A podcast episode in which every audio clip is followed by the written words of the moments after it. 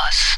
Also wie du schon sagst, äh, um den Raum da wirklich begreifen zu können, kommt man am besten selbst hierher. Ähm, und das haben ja auch schon einige Leute getan. Die Ausstellung ist ja schon losgegangen. Vielleicht kannst du noch mal kurz von der Eröffnung erzählen, einfach wie deine Eindrücke so waren. Mhm, also wir haben jetzt zur Eröffnung äh, das erste Mal gegrillt, was auch zum Wetter äh, äh, äh passte. Und äh, dadurch, das hatte zwei Vorteile. Wir konnten den Raum als Ganzes bespielen, hatten also im Raum den quasi sozialen Bereich, den man sonst auch ähm, äh, äh, braucht, ähm, äh, konnten wir komplett nach draußen verlegen. Es sind äh, viele Leute gekommen, die die Künstler, die wir äh, gezeigt haben, verfolgen. Und äh, dementsprechend waren die Gespräche konzentriert und inhaltlich und trotzdem war es eine sehr lockere Atmosphäre, die dann auch noch ähm, etwas länger in den Abend reinging.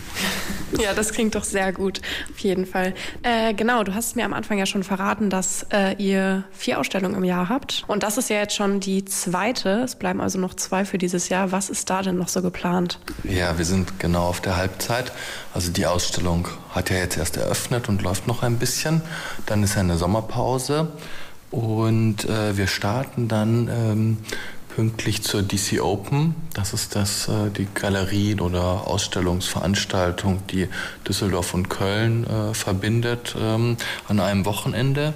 Äh, dort zeigen wir eine Gruppenausstellung Decolonizing the Unconscious. Ähm, das wird ziemlich spannend.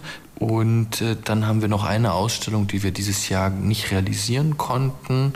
Äh, die ist auf nächstes Jahr geschoben und zwar in Shape wo es um den Körper äh, als, ähm, als Form und auch als formbare Form äh, geht. Also nicht zuletzt auch um körperliche Transitionen, ähm, äh, sowohl im Geschlechter als auch im, im Bild.